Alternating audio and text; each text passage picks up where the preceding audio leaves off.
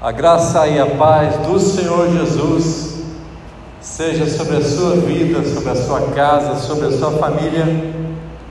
E que em todo o tempo nós possamos lembrar que nós servimos a Jesus, somos filhos dele porque ele nos comprou com preço, nos tornou pelo seu poder seus filhos. E hoje estamos debaixo do seu poder, da sua autoridade e aguardamos o dia aonde seremos levados para habitar na Nova Jerusalém, pois neste mundo nós somos apenas peregrinos, não fazemos mais parte desse mundo, mas aguardamos o dia aonde poderosamente o Senhor vai levantar a sua igreja e estaremos nos encontrando com ele nos ares para participarmos das bodas do Cordeiro. Eu gostaria de nesta noite compartilhar a palavra do Senhor com a tua vida e gostaria de dizer que havia uma igreja lá na Ásia, num país hoje que se chama Turquia, chamada a igreja em Pérgamo. E a pregação de hoje está em Apocalipse capítulo 2, do verso 12 ao 17. E o texto diz assim: Ao anjo da igreja em Pérgamo escreve: Estas coisas diz aquele que tem a espada afiada de dois gumes. Conheço o lugar em que habitas, onde está o trono de Satanás, e que conservas o meu nome e não negaste a minha fé. Ainda nos dias de Antipas, minha testemunha, meu fiel, o qual foi morto entre vós, onde Satanás habita. Tenho, todavia, contra ti algumas coisas, pois que tem aí os que sustentam a doutrina de Balaão, o qual ensinava a Balaque a armar ciladas diante dos filhos de Israel, para comerem coisas sacrificadas aos ídolos e praticarem a prostituição. Outro sim, também tu tens os que da mesma forma sustentam a doutrina dos nicolaítas. Portanto, arrepende-te, senão venho a ti sem demora, e contra eles pelejarei com a espada da minha boca. Quem tem ouvidos, ouça o que o Espírito diz às igrejas. Ao vencedor, dar-lhe-ei do maná escondido, bem como lhe darei uma pedrinha branca, e sob esta pedrinha, escrito um nome novo, o qual ninguém conhece, exceto aquele que o recebe. Senhor, que a tua palavra possa entrar na vida de cada um que nós recebamos nessa noite revelação do Teu Espírito, discernimento do Teu Espírito, para compreendermos esta palavra, aplicarmos em nossas vidas e sermos transformados pelo Teu poder. Que não seja apenas mais uma pregação de tantas, mas que seja uma mensagem transformadora na vida de cada um de nós. Te agradeço em nome de Jesus. Amém.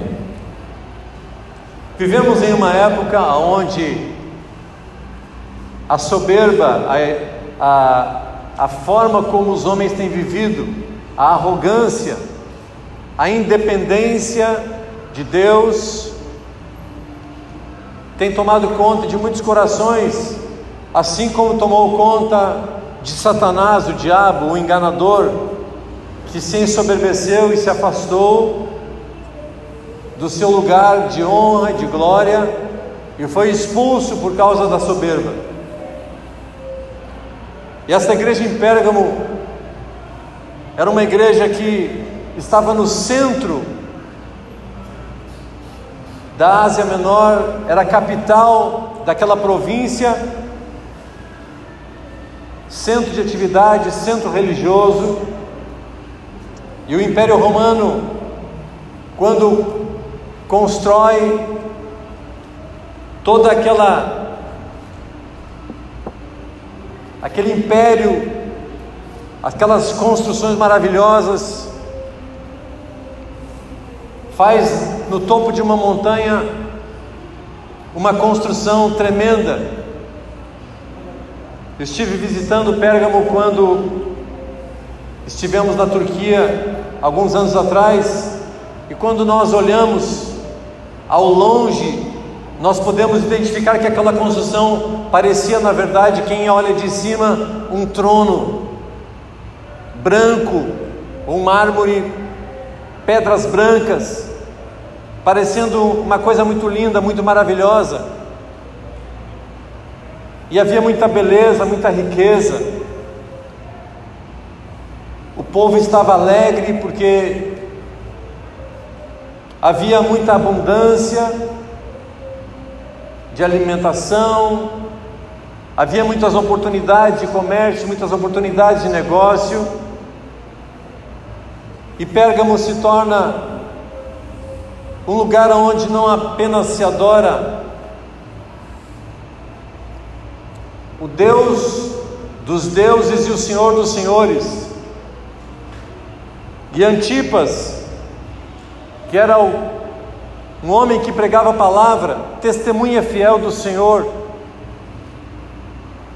ele foi perseguido porque ele pregava uma palavra e não aceitava mistura, ele não aceitava falsas doutrinas, ele não aceitava uma falsa teologia, ele não aceitava o culto a outros deuses, e ele prega uma mensagem de arrependimento, de negação a estes ídolos e a estes deuses. E quando a palavra diz aqui no versículo 13, quando o Senhor diz: Conheço o lugar em que habitas, onde está o trono de Satanás. Porque Satanás é um enganador, o diabo. E ele vem para enganar o seu povo. E naquela época então se estabelece um culto a outros deuses, uma mistura de culto a Deus, o Todo-Poderoso, e a outros deuses, a introdução de idolatrias, a introdução de prostitutos cultuais, a introdução da doutrina dos nicolaítas e a doutrina de Balaão, que para nós parece algo de outro tempo, mas é, é exatamente o que estamos vivendo nos dias de hoje. Quando o Senhor diz que eles conservavam a fé e não negaram o seu nome, está dizendo exatamente isso. Eles mantinham uma postura de que serviam a Deus, mantinham uma postura religiosa de que honravam o nome de Deus acreditavam em Jesus Cristo, acreditavam em tantas coisas que eram pregadas, mas ao mesmo tempo se entregavam a esta idolatria, se entregavam à, à prática mundana, e não apenas no mundo perverso, pecaminoso, mas dentro da própria igreja, dentro do próprio mundo onde a igreja vivia. E o Senhor então começa a revelar que o seu servo foi morto e sacrificado porque se opôs a estas práticas. Amados irmãos, eu quero dizer que vivemos em um dia onde a igreja tem crescido, vemos muitas congregações cheias de pessoas. Por causa da pandemia, pandemia as igrejas estão vazias, mas anterior a isso, muitas igrejas cheias de pessoas muitos buscando homens que literalmente conseguem captar, conquistar as pessoas, conseguem atrair as pessoas pela sua forma de falar, pela sua mensagem agradável, pelo templo agradável, pelo menu de opções agradável. Mas, no entanto, não pregam o Evangelho como pregava Antipas, como pregava Pedro, como pregava Paulo, e como muitos têm pregado até hoje, o Evangelho dessa doutrina, o Evangelho da verdade. Muitos têm buscado esta doutrina de Balaão. Tenho todavia contra ti algumas coisas, pois que tens aí os que sustentam a doutrina de Balaão. O que aconteceu é que Balaão aconselhava o rei Balaque a atrair os, os israelitas à idolatria.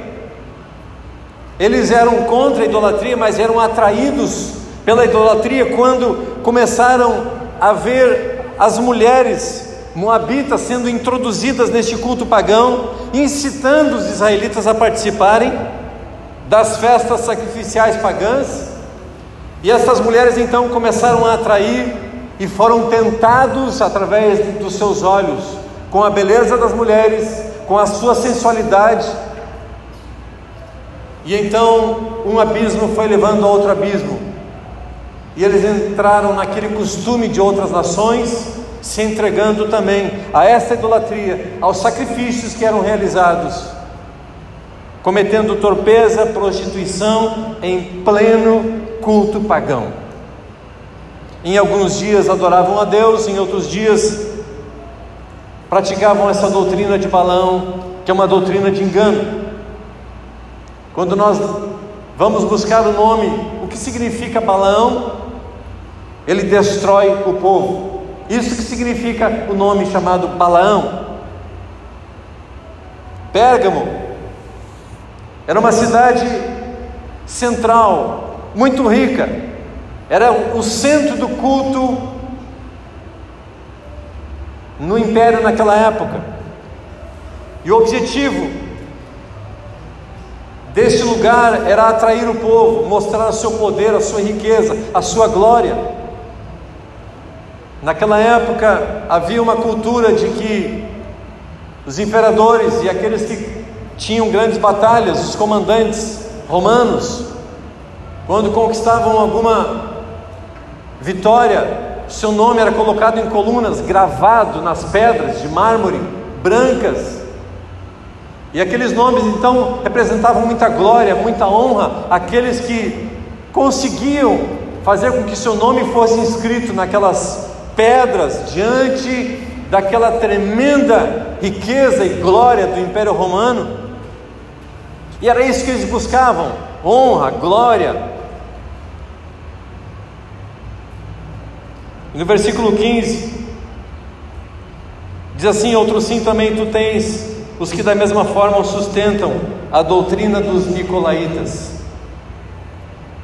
Os nicolaítas, esta doutrina diabólica, ela veio para trazer perversão. O objetivo deles era corromper a igreja de Cristo, perverter o genuíno culto ao Senhor eles eram pedra de tropeço. Eles faziam coisas que Deus abominava. No meio da igreja, seguiam e divulgavam os ensinos de falsos apóstolos, de falsos profetas. E na verdade, o nome Nicolau significa ele conquista pessoas. Os nicolaítas tinham na sua origem alguém que conseguia cativar, conquistar, ludibriar como algo muito bom, e foram sim entrando de uma forma muito sutil no meio do povo cristão, com as suas doutrinas, com a sua mistura de verdade com engano, pervertendo o genuíno culto ao Senhor, misturando outras formas de culto. Em Pérgamo havia muitos templos, não havia apenas um templo, mas muitos templos. Quando nós olhamos aquela montanha, nós vamos ver que no topo dela havia este prédio central, aonde ali havia alguns altares, mas mais abaixo desta montanha haviam outros templos, alguns para é, sacrifício, para busca de cura, de milagres em pessoas doentes. E na parte central da Acrópole aonde estava lá no topo deste monte, havia um altar a Zeus, não um altar ao Deus Todo-Poderoso, Criador dos céus e da terra, mas um altar a Zeus. E o povo de Deus estava literalmente se curvando perante este altar. Tudo por quê? Porque entrou a doutrina dos nicolaítas, a doutrina de Balaão, mas eles não negavam o nome do Senhor. O que você vê parecido com a igreja nos dias de hoje? Que a igreja aceita muitas das práticas dos dias atuais. E o Senhor está nos chamando para que nós venhamos a nos arrepender. O Senhor está chamando a sua igreja ao arrependimento. Muitas coisas vão suceder nos próximos dias. Haverá muita dificuldade. Haverá talvez muita fome. Haverá talvez muita perseguição à igreja. Talvez os templos sejam fechados de vez.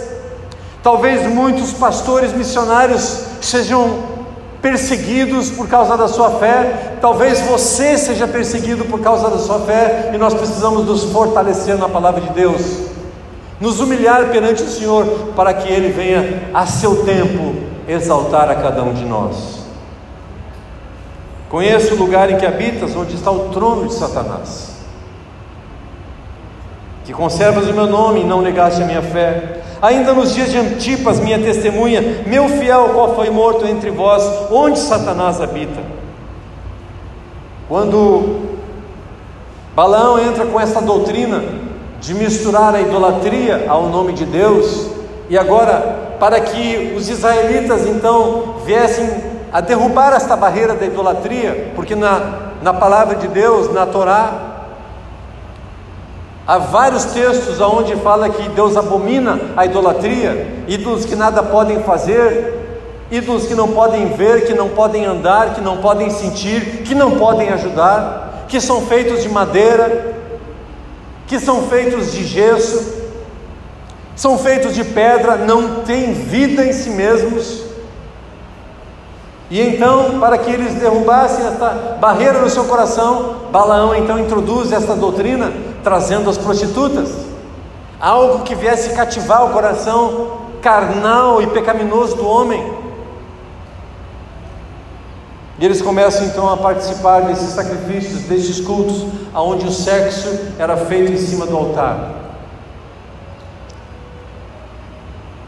John Updike disse certa vez que sexo é como dinheiro, só é suficiente por excesso. Vivemos numa sociedade onde o sexo tem sido valorizado além da conta, tem sido praticado além da conta, tem sido praticado fora do casamento, tem sido praticado em todos os lugares, não há mais respeito, não há mais honra ao corpo que o Senhor o tornou como templo do seu Espírito Santo.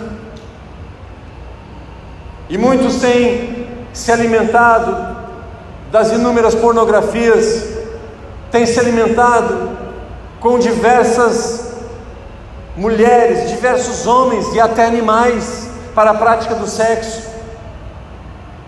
E o sexo se tornou um Deus pagão. O sexo se tornou uma idolatria na vida de muitas pessoas.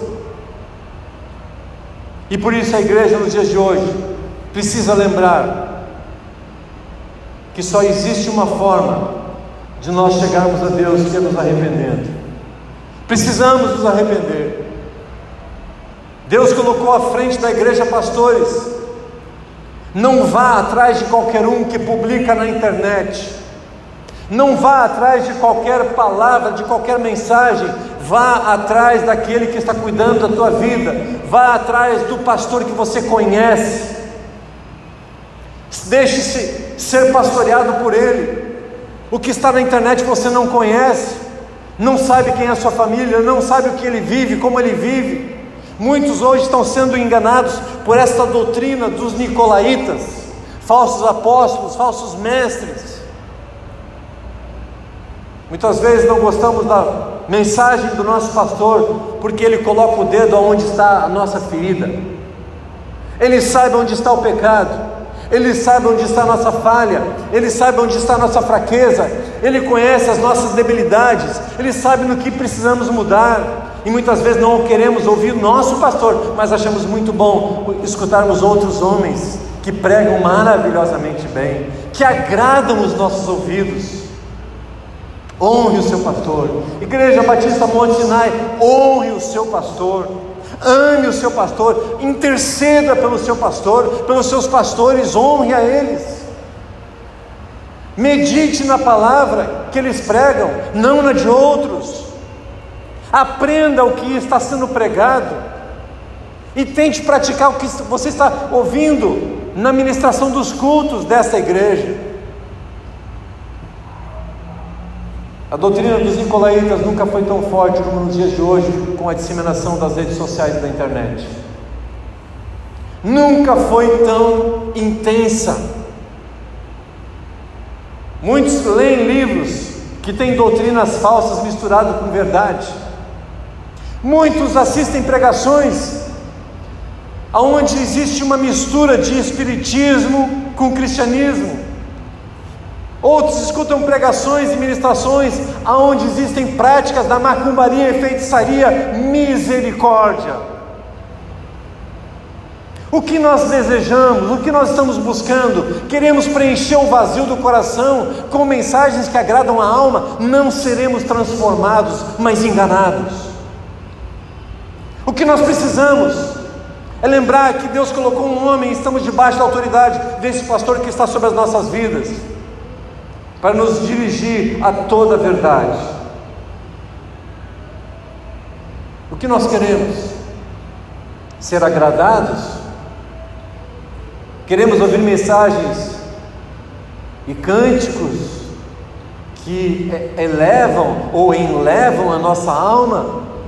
Ou nós queremos ser transformados na nossa natureza corrompida e pecaminosa? O que nós desejamos?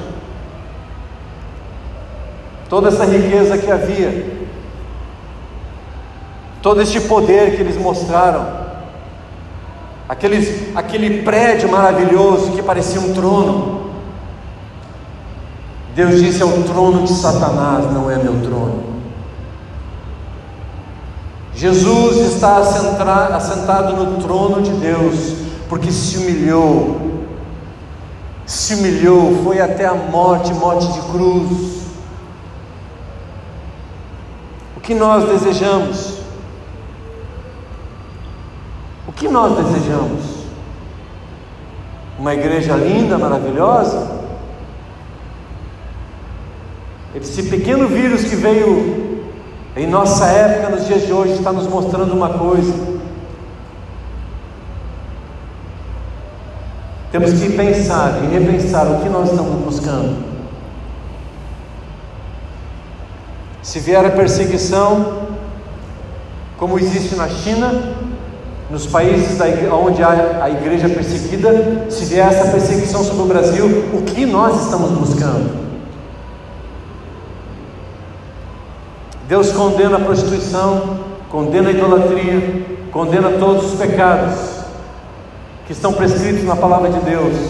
E quem vive da prática do pecado, diz a palavra, não entrará no reino dos céus. Primeira epístola de Pedro, capítulo 5, versículo 6. Paulo diz assim: aliás, Pedro diz assim: Aliás, a partir do versículo 5: Cingivos todos de humildade, porque Deus existe aos soberbos, contudo, aos humildes concede a sua graça. Humilhai-vos, portanto, sob a poderosa mão de Deus, para que Ele em tempo oportuno vos exalte, lançando sobre Ele toda a vossa ansiedade, porque Ele tem cuidado de vós. E sabe qual é o problema, irmãos? Que muitos têm lançado não tem lançado a sua ansiedade sobre o Senhor. Muitos não têm lançado a sua ansiedade sobre o Senhor. Muitos têm buscado saciar sua ansiedade em prazeres, em vícios. Têm buscado saciar a sua ansiedade com mulheres. Têm buscado saciar a sua ansiedade na busca pelo dinheiro. Quantas pessoas em filas de lotéricas tentando ganhar um pouquinho, fazendo uma pezinha para ganhar muito dinheiro, para dizer, não, ah, estou rico, é passado. Devemos nos humilhar perante a poderosa mão do Senhor, e Ele, a seu tempo, nos exaltará. A quem nós queremos honrar? A Jesus nós? Ou nós queremos honrar a nós, assentados no tempo, assentados no trono, reinando sobre nós, fazendo o que a nossa carne quer, o que a nossa natureza pecaminosa deseja. O que nós queremos? O que você deseja? história dos reis de Israel, nós lemos diversos nomes em que Deus disse que traria condenação sobre as suas vidas. Mas eles se humilharam perante o Senhor. Eles ajoelharam na presença de Deus. E Deus então ouviu o seu coração. Quando eu leio a história de Acabe, Acabe fez coisas terríveis, como a sua mulher de Isabel. Eles mataram os profetas do Senhor. Eles perseguiram Elias. Mas um dia, quando o profeta chega diante de Acabe e diz: Olha, Deus vai dar um jeito na tua vida, tu vais perder o teu trono, o teu reino, teus filhos vão ser perseguidos e mortos. Acabe fica incomodado, mas ele se humilha na presença do Senhor e chora amargamente. E Deus vai ao profeta diz: Está vendo, Acabe? Ele está se humilhando na minha presença. Eu não vou trazer o que eu disse que traria sobre a vida dele. Todo mal que havia de cair sobre Acabe, eu vou fazer com que chegue na vida dos filhos, mas eu vou livrar porque ele se humilhou. Amado irmão, amada irmã, acorde. Deus com que a tua vida não venha sofrer todo o mal que está previsto para, final, para o final dos tempos. Se nós nos humilharmos na presença do Senhor, Ele nos exaltará. Concluindo, no capítulo 2 da segunda epístola de Pedro, diz: Assim como no meio do povo surgiram falsos profetas, assim também haverá entre vós falsos mestres, os quais introduzirão, veja bem, introduzirão dissimuladamente heresias destruidoras, até o ponto de renegarem o soberano Senhor que os resgatou, trazendo sobre si mesmos repentina destruição. O que os nicolaítas fizeram, o que Balaão fez lá em Pérgamo, sobre aquela igreja. E Deus dá um alerta à sua igreja e diz lá em Apocalipse, no capítulo 2, verso 17: Ao vencedor, dar-lhe-ei do maná escondido, bem como darei uma pedrinha branca, e sobre essa pedrinha escrito um nome novo, o qual ninguém conhece. Deus haverá de conceder a mim e a você um nome novo. Não é para que todos vejam o meu nome e eu venha me engrandecer como os imperadores e os comandantes que venciam tremendas batalhas e eram honrados com seus nomes nas colunas romanas. Agora essa pedrinha só sabe quem é esse nome novo, aquele que o recebe. Eu e você, se nós formos fiéis até o final, há uma pedrinha que nós vamos receber com o nosso nome escrito, um nome novo, do qual está escrito o maravilhoso nome de Jesus, o Senhor, esse maná escondido que me dá vida, que me concede vida, uma coroa que está sendo guardada para mim e para você e para todos aqueles que honram o nome do Senhor e não se misturam com essas idolatrias e práticas mundanas que têm se disseminado no meio de tantas igrejas. Jesus Cristo é o único digno de adoração e de louvor. Jesus Cristo é o único digno de honra, de poder, de autoridade, de exaltação, é o único digno de exaltação, de adoração, é o único digno a que nós venhamos a nos curvar, e não os ídolos, o sexo, o dinheiro, as riquezas, que você busca? Cuidado onde você bebe a sua água. Cuidado onde você come a sua comida espiritual. Siga o seu pastor da igreja local. Não seja um crente que segue qualquer um por aí. Siga a mensagem que o seu, seu pastor prega. Não importa se ele é muito inteligente, se não é inteligente, se tem muitos discursos, se não tem muitos discursos, se fala bem, se não fala bem, o que importa é que ele siga esta doutrina da verdade e pregue o Evangelho da verdade. Se você congrega numa igreja onde se prega este Evangelho em parte, saia dela e busque uma que pregue o Evangelho da verdade. Pregue uma que diga o que você não gosta de ouvir, que te confronta, que te leva a ver que você está errado segundo a palavra de Deus, pois isso vai trazer na tua vida mudança e arrependimento. Os nicolaítas eram homens que conquistavam as pessoas, mas levavam a morte pelo engano. Os da doutrina de Balaão, colocados para destruir o povo por causa das prostituições e muitas idolatrias. Não siga nenhum nem outro. Ande pelo caminho seguro, caminho estreito, pela porta estreita, e você encontrará o caminho da salvação. Feche seus olhos neste momento. Quero orar por você que está aí na sua casa. Talvez você possa dizer, talvez no seu coração você esteja sofrendo nos dias de hoje. Mas a palavra diz que breve e momentâneo sofrimento final se compara à glória que é de Deus. Feche seus olhos. Pai querido, a tua palavra é viva e eficaz. Que a tua palavra possa penetrar em nossas vidas. Pois ela corta juntas, medulas e apta para separar alma e espírito tua palavra é apta para correção, para educação, para que nós venhamos a nos tornarmos homens justos e retos diante do Senhor. Vai até a casa dos seus filhos, toca na vida deles. E dá discernimento espiritual, ouvidos para que ouçam, olhos para que vejam o caminho da verdade. E não sejam enganados pelas muitas doutrinas pregadas nos dias de hoje. E não venhamos a envergonhar o Evangelho,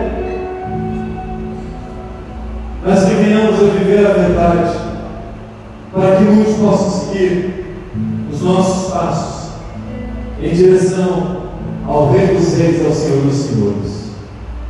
Eu abençoo a Igreja Batista Monte Sinai e toda a Igreja do Estado do Amazonas e toda a Igreja do Brasil para que venha a se humilhar e se arrepender e se converter dos seus maus caminhos. Muito obrigado por esta noite. Muito obrigado pela tua palavra. Em nome de Jesus. Amém. Glória a Deus. Quero agradecer a cada um dos irmãos.